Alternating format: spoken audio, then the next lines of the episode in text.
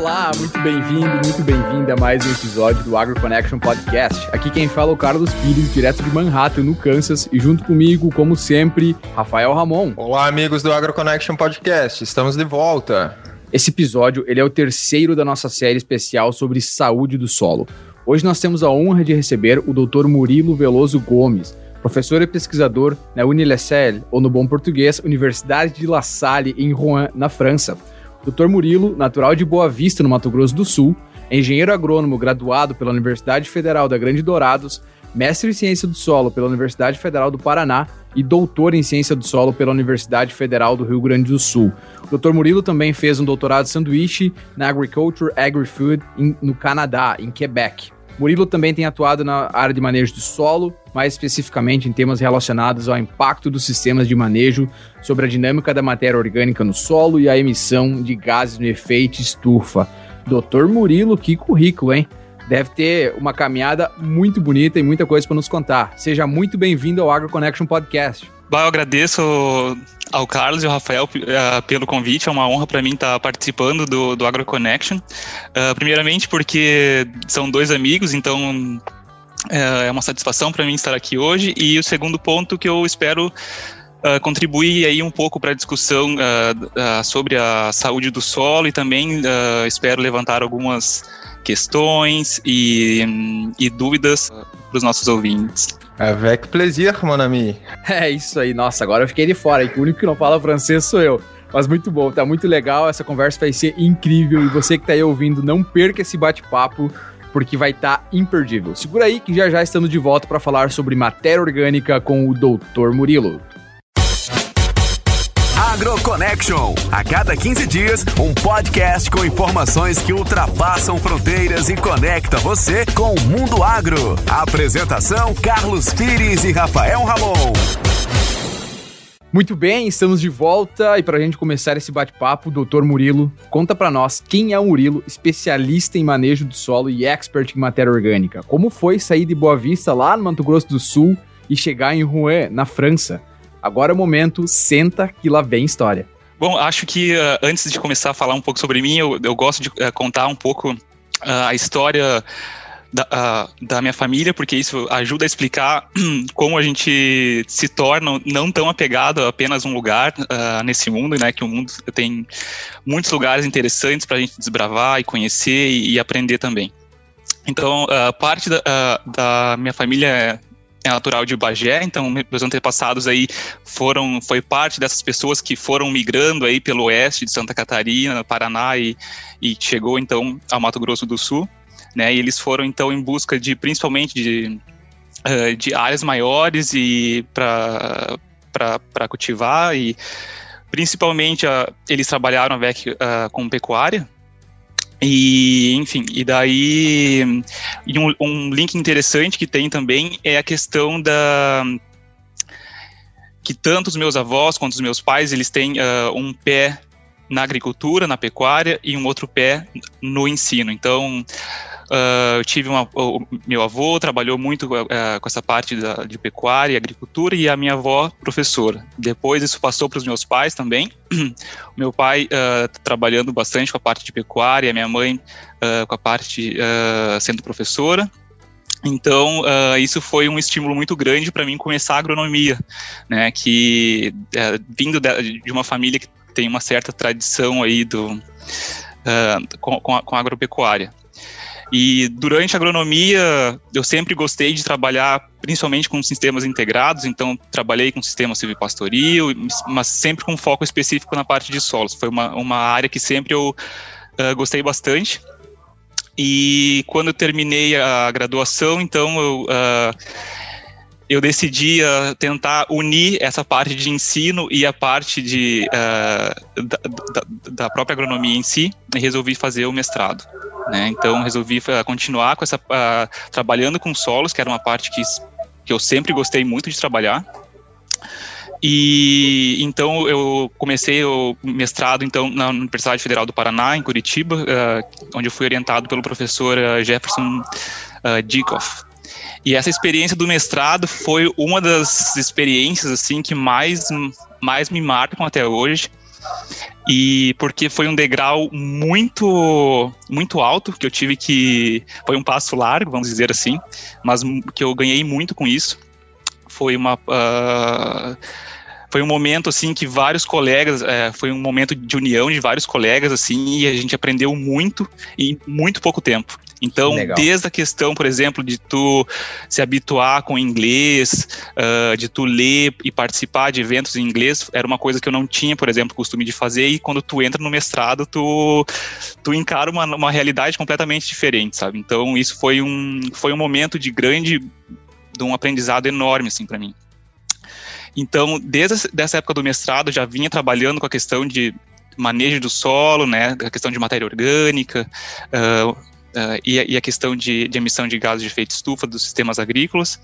E eu, uh, e no meu doutorado, então, uh, onde eu fiz em Porto Alegre, na URGS, eu resolvi aprofundar um pouco mais sobre a questão do impacto dos sistemas de manejo na dinâmica da matéria orgânica do solo. Então, eu trabalhei com diferentes sistemas de manejo impactando essa dinâmica e, e eu tive a oportunidade depois, então, uh, durante o meu doutorado de fazer um sanduíche em, uh, em Quebec, onde foi um, foi um outro período uh, que me marcou, que marca bastante a minha história, a saída a Quebec.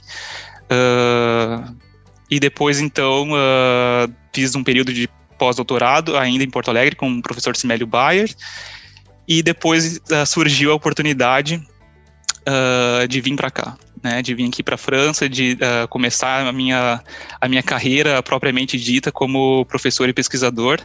Então eu sigo aí nessa nessa luta de, de tentar tornar os, esses sistemas agrícolas aí um, mais uh, sustentáveis, vamos dizer assim, né? Sustentável é uma palavra uh, bonita, muito utilizada hoje em dia, mas uh, acho que a ideia geral é essa, né?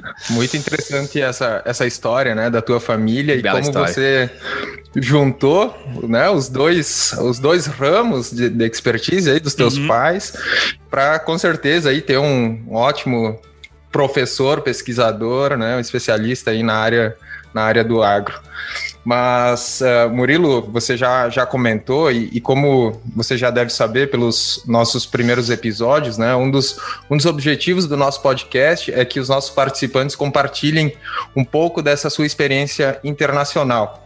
E, e fale um pouco mais, né, como essa experiência impactou na vida profissional, pessoal, e, e além também, obviamente, de trazer um pouco da agricultura do país que conheceu Logo, uh, queria te pedir, né, que para que você fale um pouco mais sobre o que, que te levou aí lá para Quebec, né, fazer o teu doutorado uhum. sanduíche, o porquê que você foi para lá, falar uma, alguma coisa da, da agricultura daquela região, se é que como é que foi a tua relação com isso e também, obviamente, né, agora se puder trazer um pouco dessa experiência na França. Eu quero saber se é bom de comer na França mesmo, né? Porque quando pela, pela televisão parece que é uma delícia, né? Mas eu quero saber se é verdade isso. Bom, pela minha experiência, eu já posso dizer que é maravilhoso. É, eu, tô, eu, eu confirmo. Será que é melhor que hambúrguer de batata é uma, frita? É... Não sei. acho que ganha fácil, hein? uh, bom, uh, o período do, do doutorado sanduíche, sem dúvida, ele foi, acho que, igual eu disse antes, junto com o mestrado, foi um dos períodos mais enriquecedores que eu tive durante a minha trajetória profissional, né? Foi, ah, foi um período assim sensacional mesmo. E como que eu, uh, por que que eu fui para Quebec? Acho que essa é a primeira questão uh, que a gente uh, se pergunta e, e, e, a resposta é, primeiramente, porque a gente, tanto o professor Simélio, que era meu orientador, ele tinha uma, uma ligação com, com alguns pesquisadores de Quebec, então eu tive a oportunidade de, uh, de ver quem estava mais trabalhando mais próximo dessa da, da área que eu tinha interesse, que era a questão da dinâmica da, da, da matéria orgânica no solo. E então eu pude, eu entrei em contato com o pesquisador uh, Denis Anger, e, e, foi então que eu, que eu comecei a, a buscar essa, a saída para Quebec, né? Foi uma todas as idas para fora do Brasil, quem passa por isso sabe que é um período uh, não muito fácil, cheio de, de burocracia, que toma um pouco de tempo. mas com certeza valeu muito a pena pelo uh, pela experiência que eu pude uh, compartilhar com, com o Anger, que foi, sem dúvida, uma das pessoas que contribuíram muito para a minha formação. Né, eu tive uma evolução muito grande desde a questão de conhecimento científico, escrita científica, uma maneira de ver a ciência um pouco diferente do que a gente vê no Brasil. Eu acho que foi isso foi um ganho assim que uh, sem que a gente não consegue medir, sabe? Só deixa eu, só deixa eu fazer um comentário aqui. Eu tive o privilégio uhum. de conhecer o professor Denis Anger quando ele veio aqui para o Brasil conhecer a, as nossas as universidades daqui. Ele esteve lá em Santa Maria com o nosso saudoso professor Aita e o professor Aita me convidou para ir uh, apresentar os nossos experimentos que a gente tinha lá em Júlio de Castilhos, com diferentes uh, manejos do solo para evitar a erosão. E pense num senhorzinho, gente boa, e hum. com conhecimento fantástico, né? Acho que deve ter sido um privilégio mesmo poder ter trabalhado diretamente com ele.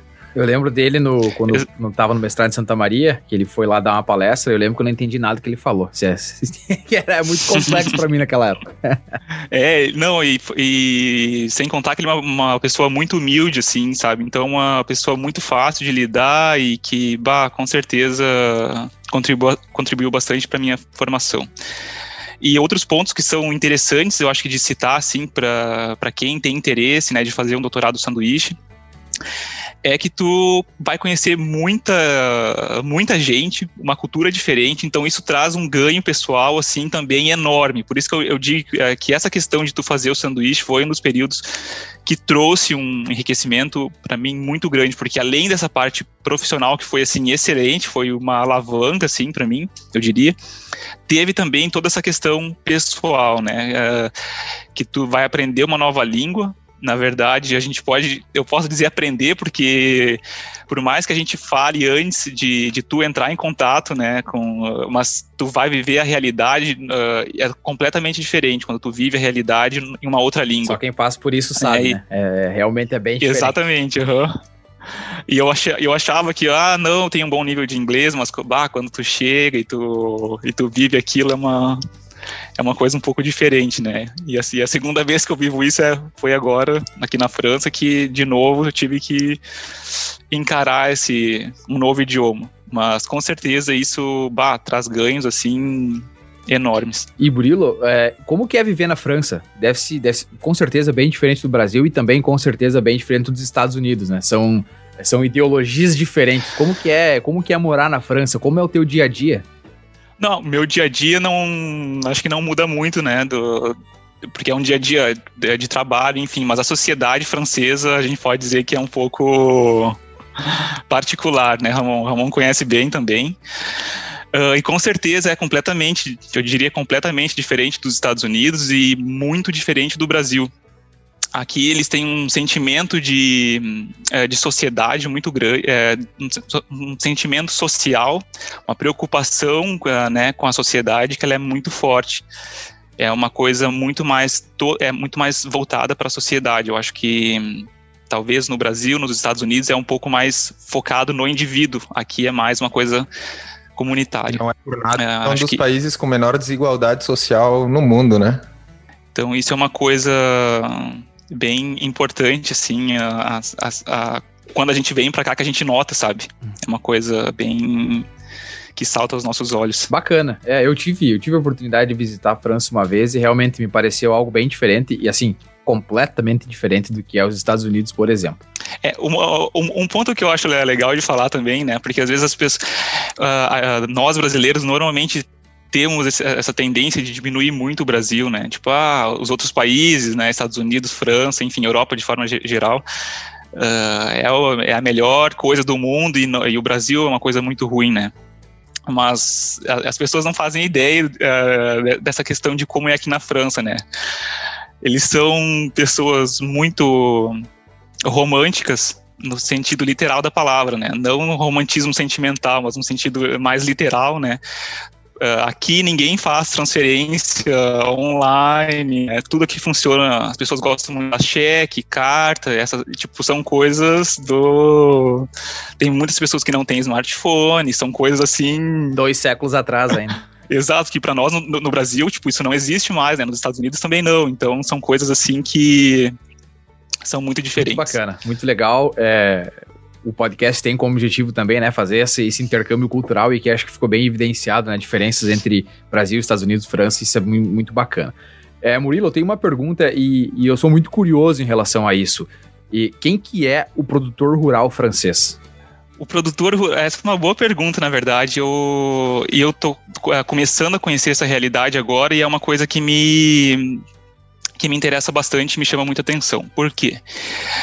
Primeiramente porque eles uh, como eu disse, eles são pessoas muito. Uh, têm uma visão social muito forte. Então, eles têm uma visão, tipo, do impacto que, uh, da sua atividade no, no ambiente né? Claro que é o tripé de é, sustentabilidade na questão econômica, social e ambiental. O econômico a gente vê em todos os lugares do mundo, é uma coisa, né? Todo mundo é preocupado com a, com a questão econômica, esse é, é, o, é o primeiro ponto. Ambiental, né? É, isso depende do, da região e tal. E mas o social aqui ela também é muito forte. Então eles têm essa essa preocupação bem evidente. Eles se organizam principalmente em cooperativas, então tipo isso é um pouco similar a, ao sul do Brasil, né? E claro que eles têm uh, os seus próprios, uh, os produtores aqui eles têm os seus próprios estigmas, então a gente vai ver uh, produtores, por exemplo, que trabalham com, essa, com grandes culturas, né? E que uh, são uh, trabalham bastante com defensivos, então é um tipo de, de produção. A gente vai ter produtores uh, que eles chamam aqui bio, que são os produtores orgânicos, né? Que também, então, eles, cada produtor vai ter o seu próprio, é, o seu próprio estigma, a sua própria ideologia, né? E mas de forma geral, é, eles têm essa essa visão da sociedade em geral. Uh, dos produtos que são uh, produzidos aqui, né, das culturas uh, que, são, que são produzidas, cultivadas aqui, é, é, eu acho que é um pouco é, como semelhante ao Brasil, Estados Unidos, tem uma grande variedade de culturas e varia muito de região para região. Então, no sul, né, é, a gente vai ter mais a questão frutíferas, é, como, por exemplo, videiras. E aqui, e aqui no, no, norte, agora onde eu estou, tem uma, uma, produção muito grande de milho, trigo, cevada beterraba, né? Então são depende muito de cada região. Muito bom. É, e agora vamos mudar um pouco a engrenagem, Murilo, e vamos falar sobre o que tu é especialista. Nós estamos aqui falando sobre saúde do solo, há dois episódios já falando sobre isso, com diferentes perspectivas. O professor Santi ele fez uma boa introdução sobre saúde do solo, explicando o que era isso, falou do tripé químico, físico e biológico. No segundo episódio da nossa série especial, a doutora Ieda da Embrapa, ela falou sobre a BioAS, que é um método que é, permite avaliar a saúde do solo por meio da análise enzimática. E agora nós estamos aqui conversando com você para saber um pouco mais da importância da matéria orgânica dentro é, desse é, conceito de saúde do solo. Fala aí para o nosso ouvinte o que, que é matéria orgânica do solo e qual é a importância dela para a agricultura. Se é que existiria agricultura uhum. sem matéria orgânica do solo. Bom, uh, de uma forma bem simples e direta, né? O que, que é matéria orgânica? A gente pode considerar resíduos orgânicos aí de, de, de vindo de animais, de, né, seja via uh, uh, fezes, urina, eh, resíduos vegetais, parte aérea, raiz e também de micro, micro-organismos que vão estar nos solos em diferentes estágios de decomposição. Então é, é importante a gente ter em mente um pouco disso, tipo esses diferentes estágios de decomposição da matéria orgânica no solo porque cada estágio de decomposição ele vai uh, acabar respondendo por uma função, vamos dizer assim, dessa matéria orgânica do solo. Então são, são resíduos, aí a gente pode considerar que são resíduos orgânicos em diferentes estágios de decomposição. E a questão da importância, ela uh, hoje em dia ela assume uma, uma questão, uma importância muito grande, né? Em solos, em solos tropicais e subtropicais muito maior do que em solos temperados, mas de forma geral aí a gente pode dizer que a matéria orgânica tem uma importância chave para os nossos solos e principalmente para a saúde do solo. E por que, que ela acaba sendo tão importante? Porque a, o, o, primeiro ponto é a alta área superficial específica que essa, essa molécula orgânica vai ter. Ela vai acabar influenciando muito do ponto de vista físico-químico, esse é o primeiro ponto. Então, alta área superficial específica, né, tendo uma grande influência na questão uh, físico-química do solo. Então, isso vai ter um, uh, um impacto muito grande na CTC do solo, potencial redox, densidade, agregação, todos esses pontos vão ser influenciados pela matéria orgânica do solo. Então, para os nossos solos tropicais, vai, vai ser um ponto muito importante essa questão, principalmente aí da, da, do aumento de CTC, né? Um ponto bem chave para a gente uh, discutir. Uma, um segundo ponto que eu acho importante de dizer também é a composição dessa matéria orgânica, porque a matéria orgânica não é só carbono, né? A matéria orgânica tem também outros uh, elementos, como nitrogênio, fósforo e o enxofre, que vão contribuir para a nutrição de plantas, né? Então eles vão tem esse outro, tem, acaba tendo um outro um outro viés e, e, dependendo dessa composição, né, de nitrogênio, fósforo, enxofre, também vai estar tá influenciando na estabilização dessa matéria orgânica no solo. E aí, quando a gente fala em estabilização, a gente pensa aí um pouco em estoques de carbono, né? Então, ele vai, ter essa importância também ambiental. É um ponto importante, né, de, de, de pincelar aqui.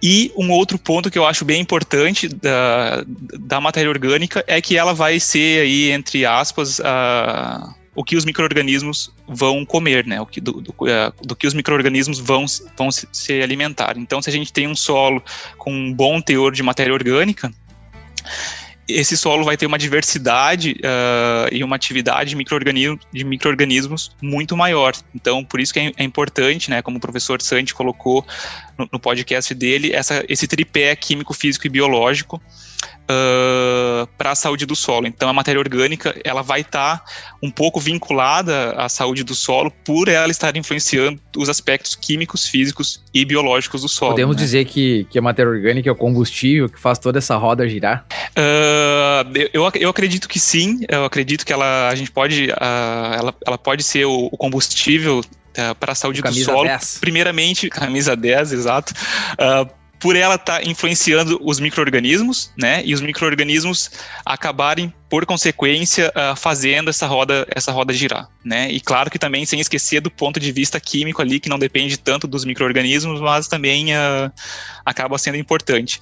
E, e, claro, né? Isso vai ter, vai ter uma importância lá na, depois que a gente atingir aí a, a impactar esses três pilares químicos, químicos, físicos e biológicos, a gente está uh, tornando, podendo tornar o sistema de produção, a lavoura, menos dependente, uh, menos dependente de, de, insumos externos. Então isso é um, porque quando se, se, a gente tem matéria orgânica e consegue fazer essa engrenagem uh, rodar, como o Carlos disse, né, a gente acaba deixando esse sistema um pouco mais é, autossustentável. Ele consegue fazer a roda girar por conta sem depender tanto uh, de insumos uh, de, de, insumos externos, né? Muito bem, Murilo. E aí vem essa, essa questão da sustentabilidade e algo que tu já comentou, que hoje é bem visado, já foi discutido aqui em outros, uh, em outros episódios né, do, do AgroConnection Podcast, que é a questão do sequestro de carbono. Né? Então, Uh, todo mundo hoje visa aumentar os estoques de carbono no solo, né? Pois esse tem um papel fundamental no sequestro do carbono uh, atmosférico, redução do, dos gases de efeito estufa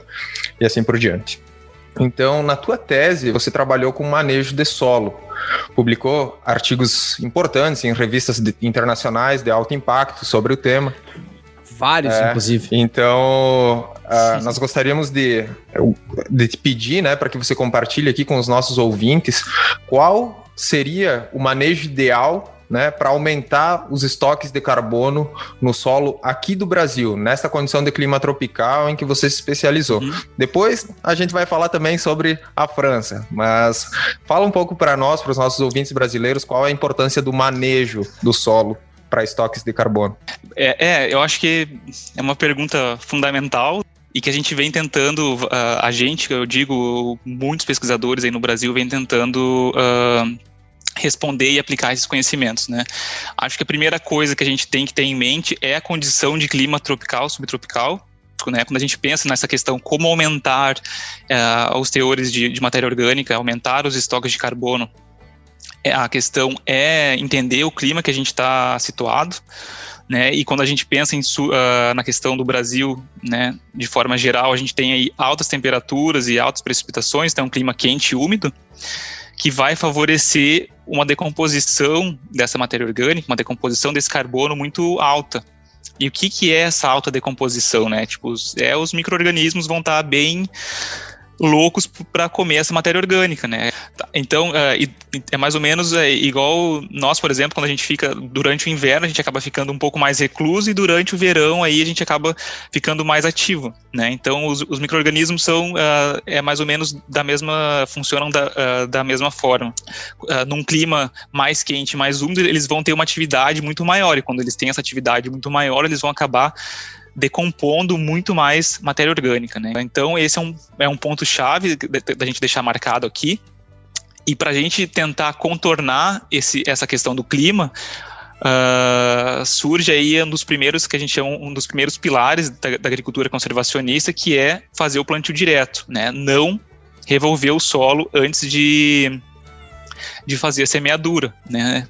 Por quê? Porque se a gente revolver esse solo, a gente vai estar tá favorecendo ainda mais a atividade desses micro-organismos. A gente vai estar tá colocando mais oxigênio ali no solo e favorecendo mais essa oxidação. Né? Então, quando a gente faz o plantio direto, a gente vai estar tá reduzindo aí pelo menos pela metade a taxa de decomposição da matéria orgânica do solo. Então esse é o primeiro ponto, né, da, da pergunta que o que o Ramon colocou, né, qual o sistema de manejo ideal. Então um primeiro ponto importante, chave, é, a, é o plantio direto. Um segundo ponto que é muito importante para a gente estar tá, uh, favorecendo o acúmulo de matéria orgânica, o, o, carbono no solo, é a questão da gente sempre ter, uh, ter um aporte contínuo de plantas nesse sistema.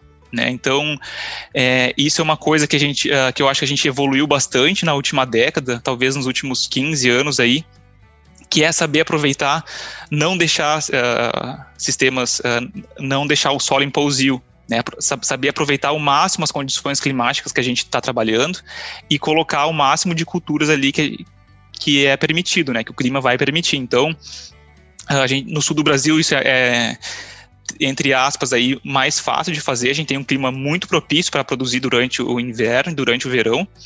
E quando a gente começa a subir um pouco mais e ir para o centro-oeste e, e, e, mais e também para a região do uh, Matopiba, a gente começa a encontrar períodos uh, secos que não é tão simples de tu encaixar uma segunda ou até uma terceira cultura, né? São períodos, é, são períodos, mas mesmo assim a gente, o manejo, uh, as pessoas, os pesquisadores têm trabalhado bastante uh, com isso lá e encontrado maneiras aí de favorecer esse máximo aporte, esse máximo cultivo, deixando esses cultivos mais intensivos né, a, a, aproveitando esse período de quando a gente tem uma boa precipitação, então reduzindo o período entre a colheita e a, e a semeadura do, de uma próxima cultura, né, reduzindo esse, esse período de colheita e semeadura, ou até favorecendo uma sobre-semeadura. Então, são técnicas de manejo que a gente consegue estar uh, tá sempre aportando uh, planta, né, carbono, no solo, para a gente favorecer essa, esse, esse, esse aumento. E o terceiro ponto, então, é a questão da rotação de culturas, né, que é um ponto que eu acredito que é o mais deficitário no, no, no, Brasil, né, que a gente, a gente trabalha o sistema de plantio direto, a gente tem mais de 34 milhões de hectares uh, cultivados com plantio direto no Brasil, então é uma técnica muito bem difundida. As plantas uh, aí a gente cultivar né, os dois ou três safras o ano também é uma coisa que vem aumentando cada vez mais, como eu disse, nos, nos, nos últimos 15 uh, eh, nos últimos 15 anos, mas a questão da rotação de culturas, que é o terceiro ponto para a gente favorecer aí esse aumento, é ainda uma, uma coisa a ser melhor desenvolvida, melhor trabalhada. Muito bem colocado, Murilo. Sensacional a tua explicação sobre esses, esses sistemas de manejo, né? A gente escuta há muito tempo falar sobre esse tripé da agricultura conservacionista, que é rotação de culturas, manter o solo coberto e plantio direto, é, mas ainda se tem algumas deficiências a campo em relação a implementar isso, né? É, e uma outra coisa que tem sido muito discutida dentro dessa questão de rotação de culturas é a adição de carbono por diferentes espécies vegetais. E aí entra a parte de qualidade da matéria orgânica. Qual a diferença de eu, por exemplo, colocar é, uma aveia, eu colocar é, um centeio, algo assim, como, como uma planta de cobertura, ou eu colocar é, crotalária, ou eu colocar ervilhaca, por exemplo? Tem diferença entre gramíneas, leguminosas? Como funciona isso? Bah, essa, essa pergunta é bem interessante. Eu uh, trabalhei com isso também na, na minha tese. Uh, eu acho que isso a gente pode fazer um link com a questão da, da própria rotação de culturas, né? Uh, que a gente vinha falando anteriormente. Uh, um ponto importante a, a, colocar é a diversidade uh, de culturas, a diversidade de resíduos que a gente vai estar aportando. Então, acho que todos os, os resíduos são, são muito importantes. Então, desde gramíneas, leguminosas e brásicas, todas elas vão ter um, vão ter seus, seus benefícios e é importante que a gente considere né, essa intercalar esses diferentes resíduos. Isso é um ponto importante para entrar na questão de rotação de cultura, que a gente já uh, começa a atender esse, esse pilar que a gente não, não atende tão bem na agricultura conservacionista, né? E isso vai, vai, trazer muitos benefícios. O primeiro benefício que eu posso citar é a, é a própria questão de, de uh, reduzir o aporte de adubos nitrogenados, né? Quando tu tem essa, é, essa intercalação entre uma, uma, leguminosa que vai preceder uma gramínea, tu consegue reduzir uh, o teu aporte de adubos nitrogenados aí, podendo variar aí de 80, 100 quilos de N no teu sistema. Então isso é um ponto importante, eu acho, que dessa intercalação. E quando a gente pensa na questão uh, que o Carlos colocou da, da, qualidade desse resíduo influenciando o acúmulo de, de matéria orgânica, é um ponto que a gente que, uh, tem sido discutido bastante uh, nos últimos anos. O que a gente encontrou é que quando a gente tem, por exemplo, resíduos de leguminosas, a mesma quantidade para o resíduo de, de leguminosa e para resíduo de gramínea, a gente vai ter uma conversão maior de resíduo para a matéria orgânica do solo quando a gente tem leguminosas. E como que isso acontece? Né? Isso acontece principalmente em função dos micro-organismos que vão estar atuando nesse processo de uh, mineralização barra uh, umificação dessa matéria orgânica. Então a gente pode pensar que um, um resíduo de, de gramínea, por exemplo, é mais difícil para o microorganismo ele decompor, né, para ele conseguir pegar aquele carbono. Então a gente pode fazer uma associação como se a gente fosse uh, uma maçã que a, gente, vai consumir, uh, uma maçã que está dentro de, uh, de, um saco de papel, por exemplo. Tu não gasta energia nenhuma, tu rasga o saco de papel e, e tu come a, a, maçã. Então toda a energia que tu que tu vai adquirir comendo essa maçã, praticamente toda ela tu vai tu vai estar tá aproveitando. Agora tu imagina que essa maçã está dentro de um do, de um cofre, por exemplo, ou dentro de uma caixa de madeira. Então tu vai gastar muito energia para tu abrir essa caixa de madeira e ter acesso à maçã. E depois que tu comer a maçã, toda essa energia que tu consumiu, ela já foi gasta antes, então ela não é muito é, acaba sendo não muito eficiente. Então quando tu quando tu adiciona essa leguminosa, seria como tu tá, tu ter um saco de a, a, a maçã dentro do, do, saco de papel. Então o, o microorganismo, o microorganismo, ele consegue converter esse, esse ele vai ter uma maior conversão de carbono quando ele consome essa essa leguminosa comparado à questão da gramínea. Mas, como eu disse antes, as gramíneas são muito importantes também, a gente não pode desconsiderar esse, esse, esse, esse fato e pensar que não, leguminosa é o, é o é a solução para tudo, porque não, né? Elas se para a questão de cobertura de solo, por exemplo, as, as gramíneas têm um, uma importância maior porque elas ficam mais tempo no solo, né? Ajudam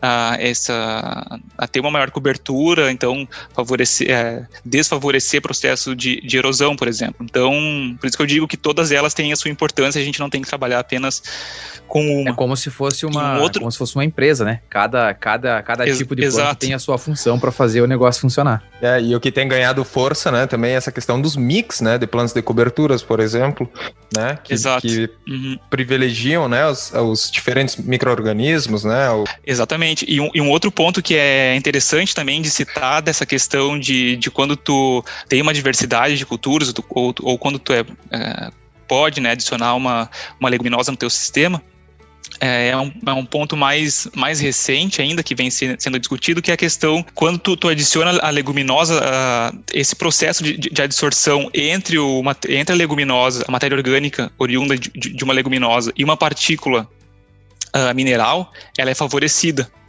Então, por exemplo, se tu tem uh, uma partícula mineral lá, a tua argila do, do teu solo já tem um teor de carbono muito alto, por exemplo, tu pensa, ah, meu solo já está está estabilizado, não consigo aumentar mais o, o teor de carbono nesse solo, por exemplo.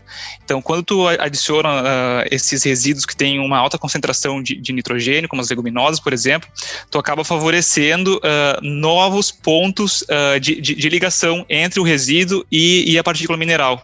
Então, é um, é um plus, né, que tu consegue, é um plus de carbono que tu consegue aportar, um plus de matéria orgânica que tu consegue aportar no teu solo. Que interessante, mas eu acho que os solos brasileiros ainda estão um pouco longe, né, desse ponto de saturação. Sim, Sim, sim, sim. Exato, exato. Uhum. Muito bom. Então, né, Murilo, agora falamos, falamos aí do, do, do ambiente tropical, né? O comportamento da matéria orgânica num, num clima tropical. E hoje, né, você que é professor de uma grande universidade francesa, está dando aula de manejo do solo, né, uma região de clima temperado, eu presumo, né, uma diferente da, da, da, clima, da região de clima tropical onde você se especializou. E fala um pouco para nós aí como é que é o manejo do solo aí na França, né? E quais são as principais diferenças do Brasil? E as plantas também, né? Se, se o é. francês é. usa plantas de cobertura, acho que é bem interessante a gente poder fazer esse contraste. Cara, essa foi uma. Essa foi o ponto que mais me intrigou logo que eu cheguei aqui. Foi uma coisa assim que eu fiquei, bah, como é diferente, sabe? E claro, e essa diferença se dá a, principalmente pela, pela, a, em função do clima, né? Bom, qual que é a, primeira coisa que eu posso começar falando dessa diferença entre sistemas de manejo entre os dois países? Acho que a primeira questão é a questão do preparo convencional. Né? Aqui o preparo convencional é muito utilizado, acho que mais de 98% das áreas são cultivadas com uh, preparo convencional. E por que, que esse preparo convencional é feito? Né? São principalmente por.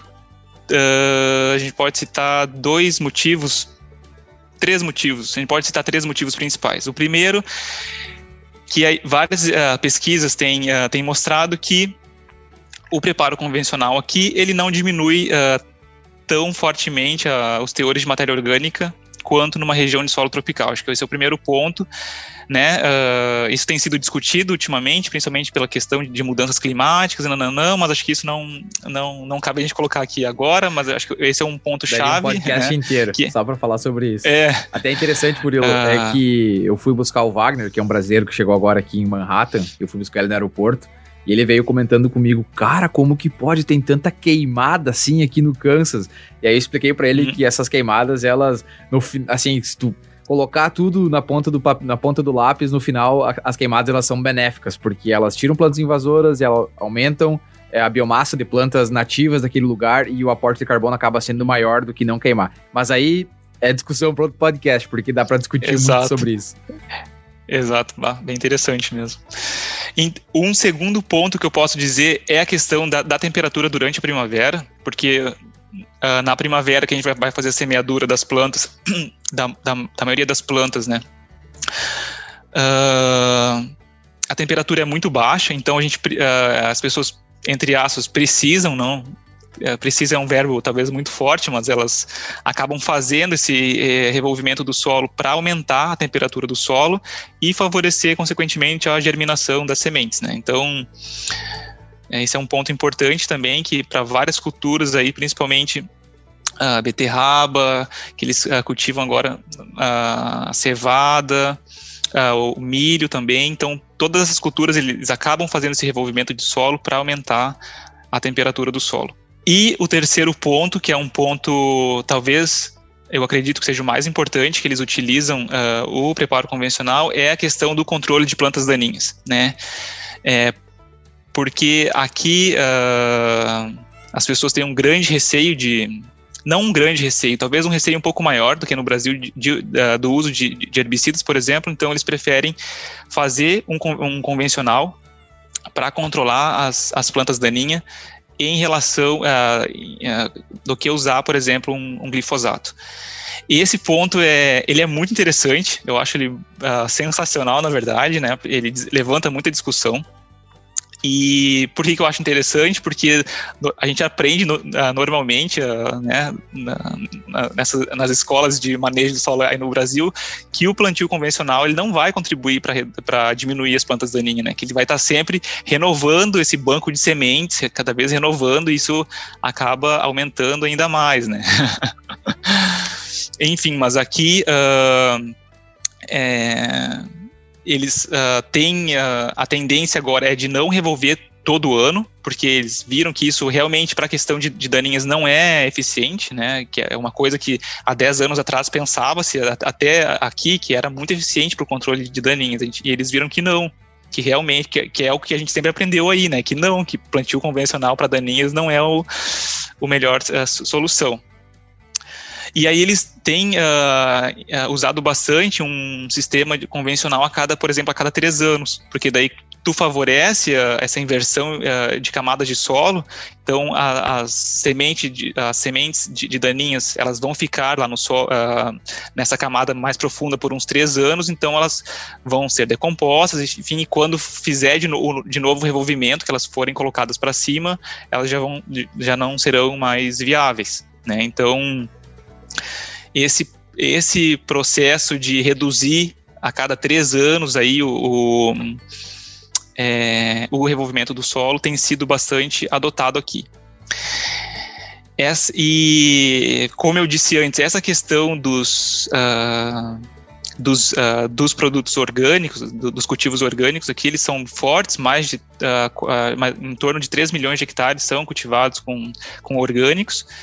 E é uma coisa muito difícil da gente ver orgânico associado a plantio direto. Normalmente é orgânico associado a, a convencional, né? E, mas eu acredito assim uma eu refleti bastante sobre essa questão do desses, dessa, dessa diferença entre uh, Brasil e França né dos sistemas de manejo e eu, eu acho que a gente uh, o, o início é diferente porque mas eu acredito que o final uh, o, que a gente o objetivo do, dos dois uh, lugares são mais ou menos uh, semelhantes. A gente começa com plantio direto né sem muito interesse em planta de cobertura, a gente começa mais com plantio direto e usa bastante insumos externos, principalmente colocando a questão do, do, do, do, do próprio glifosato, tipo, ele foi essencial para pro, pro, pro plantio direto, o início do plantio direto aí no Brasil, e, e com o tempo a gente começa utilizando plantas de cobertura, né, e intensificando mais o sistema, então a gente começa a ser menos dependente desses uh, insumos uh, externos, por exemplo, né. E, enfim, eu acho que isso vai levando uh, uh, ao ponto da gente ser cada vez menos dependente ou até independente, a gente pode dizer, dependendo de alguns sistemas de manejo, desse, uh, desses insumos externos, como os herbicidas, por exemplo. E aqui eles começam com revolvimento, né? E e, e, e, começam a espaçar cada vez mais e utilizando essas, essas uh, diferentes uh, plantas também de cobertura. Só um ponto uh, que o Carlos, que eu, só para comentar a questão das plantas que o Carlos botou lá no início, é, aqui é obrigatório tu, tu, utilizar plantas de cobertura, é meio que assegurado por lei. Então todo mundo tem que ter planta, planta de, de cobertura, né? Mas a questão é que o que, que é a planta de cobertura? É um conceito um pouco tu pode deixar, por, por exemplo, tu deixar tua, o campo nativo, né? O campo nativo vim é um, um exemplo de de planta de cobertura, então é uma coisa um pouco, hum, às vezes não é tão interessante assim, né? Não que não seja, não, não que o campo nativo não, não, seja interessante, não é isso. Aqui eu, tem uma diversidade de espécies enorme, é muito interessante, mas tu tem que deixar, por exemplo, quando tu deixa um campo nativo aqui, é interessante tu deixar mais ou menos por mais ou menos três anos para que esse campo consiga se desenvolver e trazer uma diversidade de espécies interessante, né, e trazer uma cobertura de solo interessante. Então eu acho que acho que o, o, objetivo final do, desses dois lugares é mais ou menos o mesmo, sabe? Mas o início aqui, ele, o início é diferente. Muito bom, é um jogo de xadrez Exato. aí que tu vai ter é. que vai ter que resolver, né? Porque tá mudando muito, né? A, a, dinâmica que você tinha aprendido. Vá, completamente. E, mas, mas, mas, com certeza acredito que você leva muito conhecimento daqui que eles vão tirar proveito lá e, e, e vice-versa, né? Com esse teu retorno também a gente vai aprendendo mais dos nossos sistemas do que a gente pode melhorar nos sistemas de manejo aqui. E sem dúvida nenhuma, né, Murilo, tem muitas semelhanças com, com o próprio Estados Unidos, né? que é, é, clima temperado também, essa relação de precisar uhum. fazer revolvimento para é, aumentar a temperatura do solo, na, principalmente o plantio do milho, isso é muito comum aqui nos Estados Unidos, uhum. e, e os Estados Unidos ainda está é, bastante atrás, assim, em relação ao plantio direto, principalmente quanto mais para o norte vai ficando mais difícil. E uma coisa interessante que acontece aqui é que o milho acaba sendo plantio convencional e a soja acaba sendo plantio direto. Então, é, eles também têm essas, essa questão do manejo está relacionado muito à planta que vai ser cultivada. Mas bem legal. É literalmente um jogo de xadrez, né? É, ganha de um lado, é. perde do outro lado. É um. É, um, é uhum. que nem fazer trade na bolsa, né? Basicamente isso. Ganha uma hora, perde a outra. E assim a gente vai indo até chegar no manejo que é mais sustentável, né? Isso que é importante, que seja uhum. social, econômico e ambiental. É mais ou menos por aí. Murilo, para nós ir é, se encaminhando aqui para o nosso final, é, nós temos uma última pergunta para ti e que ela é muito interessante. A gente já escutou isso de vários é, entrevistados, de vários pontos de vistas. É talvez hoje um dos hot topics no mundo, que é a questão do pagamento por sequestro de carbono. E aí a gente já ouviu, uh, uh, eu comentei um pouco lá no episódio do Santi na relação dos Estados Unidos, o próprio professor Santi comentou muito de como isso tem funcionado no Brasil, o Geomar também comentou lá no nosso primeiro podcast, o que, que eles têm é, é, pensado lá para o Rio Grande do Sul, e como que é isso na França, como que está essa discussão é, e que caminho tu acha que isso vai tomar? Essa discussão é, é, é, é muito interessante aqui, na verdade. Nós temos uh, duas linhas, a gente pode dizer assim, Uh, e elas são diferentes das, dessas das, do que a gente normalmente vê no Brasil. Uh, a primeira linha são uh, que eu posso citar assim de exemplo bem concreto é uma empresa uma empresa belga que chama Soil Capital. So, é, essa empresa belga ela trabalha na Bélgica e na França. Então, é uma, é uma empresa que paga os agricultores por aumentar o, os estoques de carbono. Então, cada tonelada de, de carbono aumentado, eles pagam em torno de 27, uh, 27 28 euros por cada tonelada que tu aumenta na tua propriedade. Então, dependendo da tua propriedade, isso pode te gerar aí um, uma quantidade considerável. E aí, lógico, em, torno, uh, em troca disso, eles vão, vão vão pedir aí uma assistência para como tu pode conseguir aumentar os teus estoques de carbono. Né? Interessante. Né? É, isso é, um, é uma linha uh, que começa é um ponto isso são, uh, são todos tópicos muito recentes assim tipo essa empresa acho que foi criada no final do ano passado de, de 2020 então são coisas que começam a avançar assim e, e tudo muito recente mas é um, um, exemplo muito prático do que, do que a gente sempre uh, ouvia lá, né, da, da, questão de vender, comprar carbono, de mercado de carbono, como que isso vai funcionar. Então, é um exemplo bem uh, prático, principalmente do ponto de vista do agricultor, da, da, da própria agricultura, né.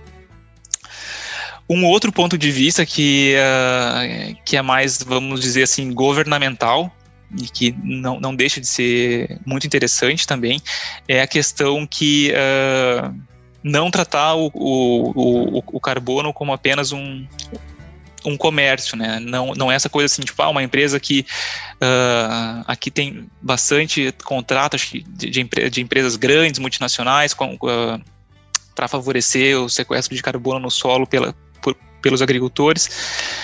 Uh, e eles têm uh, diversas medidas assim que uh, o estoque de carbono não deve ser visto como um comércio. Ele deve ser visto como dentro dessa questão da saúde do solo, né? Então ele deve ser visto como uma coisa muito maior, assim, de tu favor favorecer biodiversidade, de tu trazer ganhos para pequeno produtor e, e para a sociedade em geral e consequentemente ambiental, por tu favorecer esses, esse sequestro de carbono no solo e, consequentemente, então, para a sociedade de forma geral. É, então são duas linhas que, que estão aí, é, vamos dizer, disputando espaço hoje em dia aqui na França, né? Esses, essas duas, esses dois pontos de vista. Só um, só um adendo nesse sentido, né?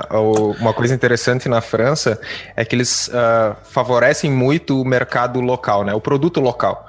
Então, tu vai na gôndola do mercado, na gôndola do mercado sempre tem a bandeirinha de onde veio aquele produto. E, e é interessante que o consumidor tem preferência, sempre procura tudo que ele puder encontrar na, na, naqueles produtos que vêm nos produtos franceses mesmos, né? Inclusive com algumas denominação de origem Exato. específica, né? Por exemplo, ah, quero um vinho da Alsácia, que quero um vinho... Tudo tem uma denominação de origem, né? Isso é muito interessante. É muito legal e eles dão muito exatamente isso, Ramon. Eles dão muito valor para essa questão de produto regional, né? E da, e da estação também. Essa da estação, essa de regional era algo que eu já conhecia, mas da estação para mim foi uma coisa um pouco nova, assim, tipo, eu tava comendo uma banana, tipo, era inverno, todo mundo, ah, tá comendo banana no inverno, sim, tipo, qual o problema, né? E o pessoal aqui não, ah, não, não é uma fruta da região, não é cultivada, tipo, durante, sabe? Então tem toda essa questão um pouco mais... Uh, bairrista. É, é, bairrista, vamos dizer. Uma, uma das coisas interessantes que a gente pode dizer sobre esse, esse uh, bairrismo, entre aspas, tá, tá ligado à própria... É uma coisa que eu vejo muito aqui, é a questão da importação Uh, da soja, né? O Brasil fornece mais ou menos 67, 70% da soja que é consumida aqui na França. E, e aqui começam várias uh, pro, linhas de pesquisa para uh, ah, para o país se tornar mais autossuficiente no, no consumo de produtos uh, proteinados, proteináceos, assim como, enfim.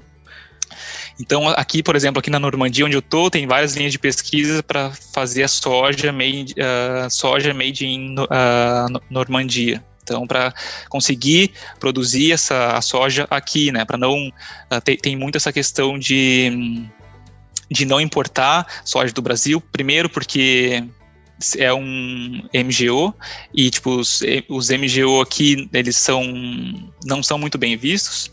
Então esses produtos que uh, essa soja que vem é principalmente para alimentar uh, frango e suíno né? Que vão morrer depois enfim para virar para sustentar uh, essa a, a, esse como que eu vou dizer esse bom padrão de vida europeu.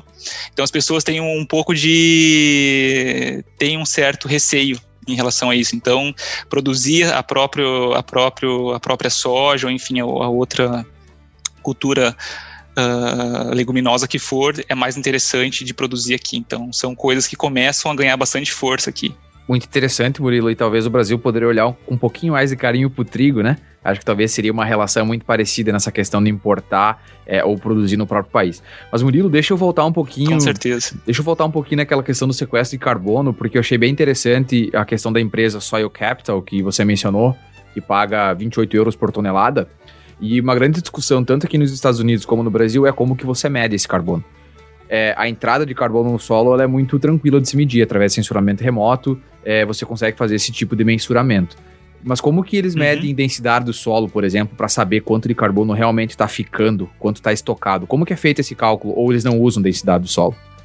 Usam. Não, eles usam uh, o método científico que a gente usa no, uh, normalmente, né? Densidade do solo e a concentração de carbono. Né? E e são essa, no caso, essa é, é uma empresa certificada pelo governo, então ela, ela pode fazer esse tipo de, de mensuração. E aí ela vai medir uh, os estoques de carbono ao longo do tempo. Né? Se tu conseguir aumentar no período ali de, de X anos, tu vai ser recompensado por isso. Então é sempre, é sempre é, o, o que tu conseguiu aumentar, e a empresa que vai medir isso, no caso, para ti, o quanto tu conseguiu aumentar do, do, do, estoque de carbono a partir de um, de um, de um ano X. É bem interessante, né? Essa é uma discussão muito forte é, em países de larga escala, como o Brasil e Estados Unidos, porque é, como você faz para medir densidade do solo é, temporalmente em áreas gigantescas como, como tem nesses dois países? Exato. Talvez na França e na hum. Bélgica tenha essa facilidade por ser menor, né? Então é, a mão de obra ela seja suficiente talvez para medir, mas eu imagino que no Brasil ainda nos Estados Unidos vai ter uma discussão muito grande em relação a como fazer hum. essa, esse, essa medição, né, e saber quanto de carbono realmente está ficando dentro do solo. É, porque para quem faz as medições de densidade do solo sabe que não é uma análise muito, muito simples, ainda mais quando a gente começa a considerar camadas mais profundas do solo. É, né? exatamente, né? Mais... E, e, você coloca o erro humano também. Tem que lembrar sempre que quem vai estar tá fazendo essa é. medição em locais diferentes são diferentes pessoas, né? Então você coloca um erro bem importante num, em algo que você vai estar tá envolvendo dinheiro, a parte econômica. Então, eu acho que tem muito chão aí para para discutir ainda sobre, sobre esse assunto. É, mas eu acho que por isso que ele tem que ser bem padronizado, né? Tem que ser uma coisa muito padrão, só que lógico, como tu disse, a questão do erro humano é, é eu claro. acho que até esse talvez seja um dos motivos que, que essa medição via solo, ela não é considerada no, no protocolo de Kyoto, por exemplo. Se eu não me engano, esse tipo de mensuramento, ele não é considerado um método padrão ainda, muito provavelmente talvez pela pela é, possibilidade do erro humano. Até porque vai ter também uma diferença muito importante entre épocas, né? Uh, quando fazer essa amostragem, né? Vai ter um efeito aí do cultivo uh, antecessor, enfim. É bem interessante. Mas é isso aí. Nós da ciência do solo temos que vamos resolver esse problema. E dá uns anos para nós e a gente vai resolver é isso aí. Isso aí. Exato. Murilo, muito legal, uma conversa muito enriquecedora. É, aprendemos muito, sem dúvida nenhuma, sobre matéria orgânica, como ela está relacionada à saúde do solo, né? É ela que faz a saúde do solo girar, o tripé químico, físico e biológico, então muito bacana. Agora a gente vai entrando na parte que é o nosso ouvinte mais gosta, que é o nosso bate-volta, que é onde a gente vai conhecer o Murilo quando ele não está trabalhando. A gente quer conhecer o Murilo é, que saiu lá de Boa Vista e chegou na França. Como que é o Murilo em casa. Murilo, para nós começar, uma experiência inesquecível. Bah, eu acho que uma experiência inesquecível, posso dizer talvez o meu sanduíche, o meu período de doutorado sanduíche em, uh, em Quebec. Talvez foi o mais uh, notável assim para mim. Foi uma coisa muito enriquecedora que mudou bastante a minha vida. E um sonho profissional? Um sonho profissional, eu acredito que seja continuar trabalhando bastante uh, eh, para conseguir uh, dar conta, né, para conseguir obedecer esses três uh, tripés aí de, de, sustentabilidade. E eu acho que o mais importante, eu acho que nessa questão, o mais importante para mim nessa questão profissional é que esse conhecimento chegue na, na, na sociedade. Isso é um ponto fundamental eu acho que isso é, aqui na França eu, eu consigo ver isso de uma forma mais clara. Eu acho que os agricultores são muito, muito ligados. Uh, tem uma informa um nível de informação do que é feito na pesquisa muito grande. Tipo, é impressionante. Tipo, esse esse nível, é, essa conexão do, do, uh, entre os produtores e o que é feito uh, e o que é feito na pesquisa. Acho que no Brasil isso, em algumas partes, talvez a gente consiga, isso seja evidente, mas não de uma forma tão geral igual aqui. Isso é o Agro é, Connect, ia, né? Era a pergunta que eu queria fazer para o Murilo. Ali na França, eles escutam podcast? Uh... Daqui a pouco a gente grava um em francês aí para você levar o teu conhecimento aí para os franceses. A gente pode escrever uma carta, talvez, para eles também, de repente. Muito bom. Não, tô brincando, eles escutam, assim, não, foi, uma, foi só uma piada, mas eles escutam podcast, sim, e com certeza podemos fazer um em francês aí, Ramon. Muito legal. E um hobby, Murilo?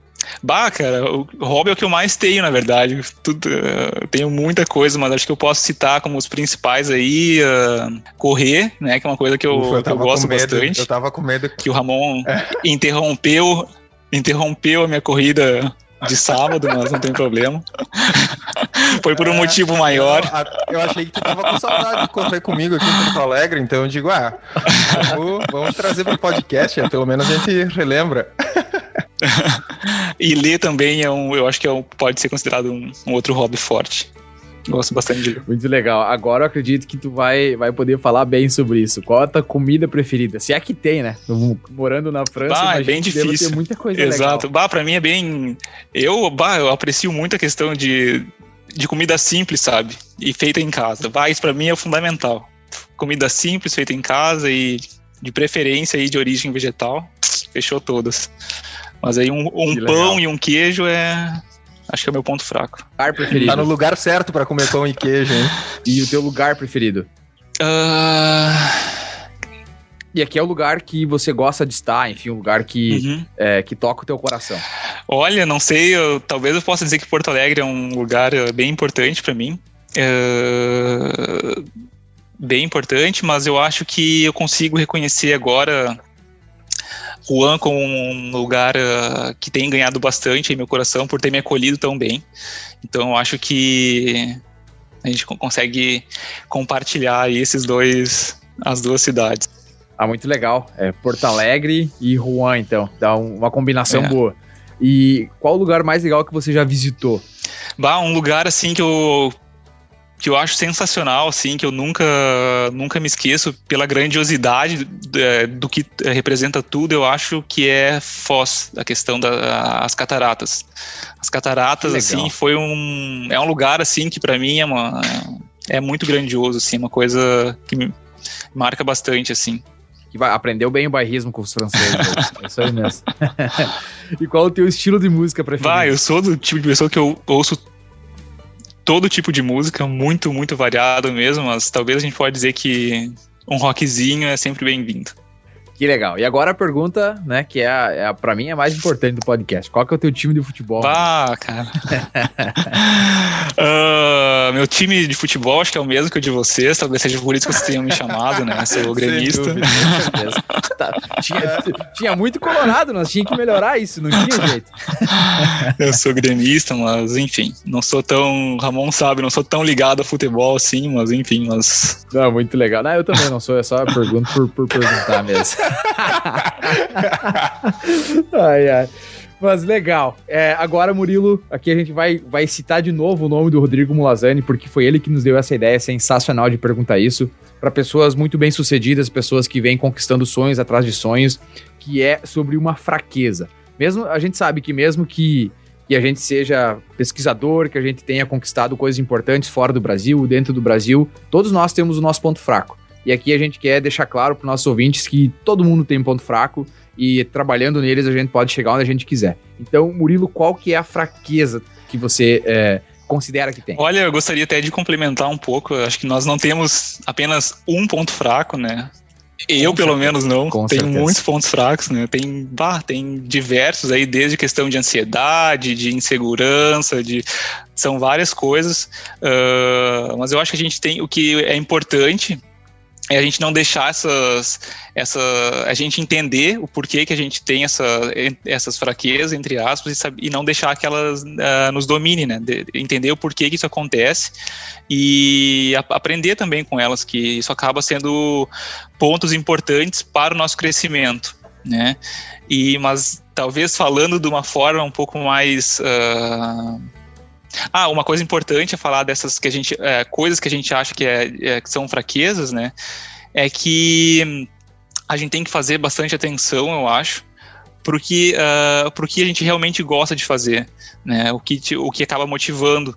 Porque às vezes, eu acho que hoje em dia tudo é tão rápido que tu não pensa muito no que tu realmente gosta de fazer. Então, é bom tu repensar um pouco, bah, por que eu tenho tanta preguiça de fazer tal coisa, sabe? Tipo, se tu acha que não é normal isso, será que tu tem que dar uma repensada? Será que é realmente o que tu gosta de fazer mesmo, sabe?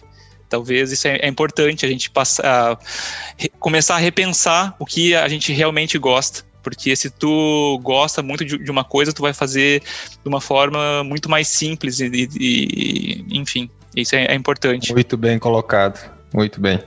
Muito legal. É, Doutor Murilo, a gente agradece muito a sua participação aqui no Agro Connection Podcast. A gente espera que nossos ouvintes tenham é, entendido um pouco mais sobre matéria orgânica do solo, qual a importância dela né, para a produção agrícola, como ela está relacionada é, é, com a saúde do solo e também muito sobre a sua trajetória, né, que é uma trajetória muito vencedora, saindo lá do Mato Grosso do Sul, é, passando pelo Paraná, indo para o Rio Grande do Sul, indo para o Canadá, indo para a França. É incrível, né? É, é, um, é um baita exemplo aí para quem para quem é brasileiro e quer é, subir alto na, na, parte da pesquisa, você é um exemplo muito, muito bom e que as pessoas aí, sem dúvida nenhuma, podem seguir. E Murilo, como que é, os ouvintes do Agro Connection, é, eles podem acompanhar o seu trabalho? Uh, bom, uh, eu acho que as redes sociais não são meu forte, mas enfim, eu duas redes que eu gosto de seguir, que eu sigo, que eu compartilho ah, bastante do que eu faço, do, do que eu penso, é é, o Twitter e o ResearchGate. Então são o Instagram não é muito meu forte, talvez vocês saibam saibam disso. Mas enfim, uh, o Twitter e o ResearchGate são são redes que eu sou mais ativo, né? Que estou sempre ligado e sempre compartilhando o que eu estou fazendo, o que eu estou pensando, enfim. É muito legal. Então sigam lá no Twitter o Dr. É, Murilo, através do arroba Murilo Veloso 7. E muito legal, né? Porque é, o Twitter ele é bem difundido fora do Brasil, mas o Brasil ainda tem um pouco de dificuldade é, em usar essa plataforma, é, onde muitas, muitos pesquisadores, né, muitas pessoas expressam ali o seu dia a dia é, e o seu trabalho. Então, muito bem, é, agradecer de novo, Murilo, é, pela tua participação. Ela foi muito é, enriquecedora para nós aqui. Ramon, quer agradecer também? Sem dúvida, né? Não tem como deixar de agradecer o nosso amigo Dr. Murilo Veloso, né? Foi um, um prazerzaço ter você aqui no nosso podcast. Com certeza você trouxe muita informação que enriquece aqui o nosso conhecimento e os ouvintes com certeza vão gostar.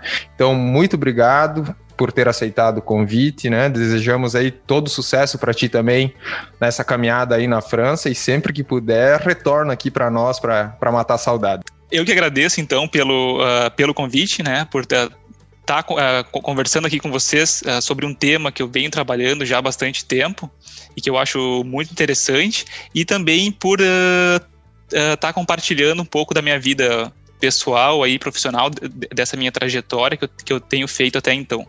E, bah, é muito bom estar conversando com, com dois amigos aqui, é um, é um prazerzaço. Eu tô, tô bem, bem contente. Espero que, que os ouvintes aí tenham uh, gostado e tenham ficado com algumas questões e pulgas atrás da orelha. Esse foi o, o objetivo. Muito obrigado, você, nosso ouvinte, por ter escutado esse episódio do AgroConnection com o Dr. Murilo Veloso Gomes, professor e pesquisador da Unilessel, na França. Agora acertei, acho a pronúncia.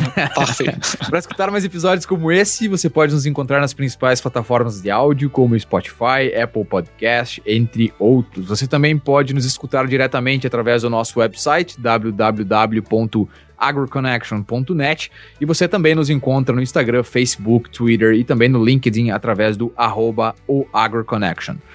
Nosso novo projeto no YouTube, então você também pode nos acompanhar por lá atualizações sobre a safra americana e como isso pode vir a afetar a precificação das commodities no Brasil. Muito obrigado mais uma vez por estar conosco nesse episódio. Stay tuned. Tchau.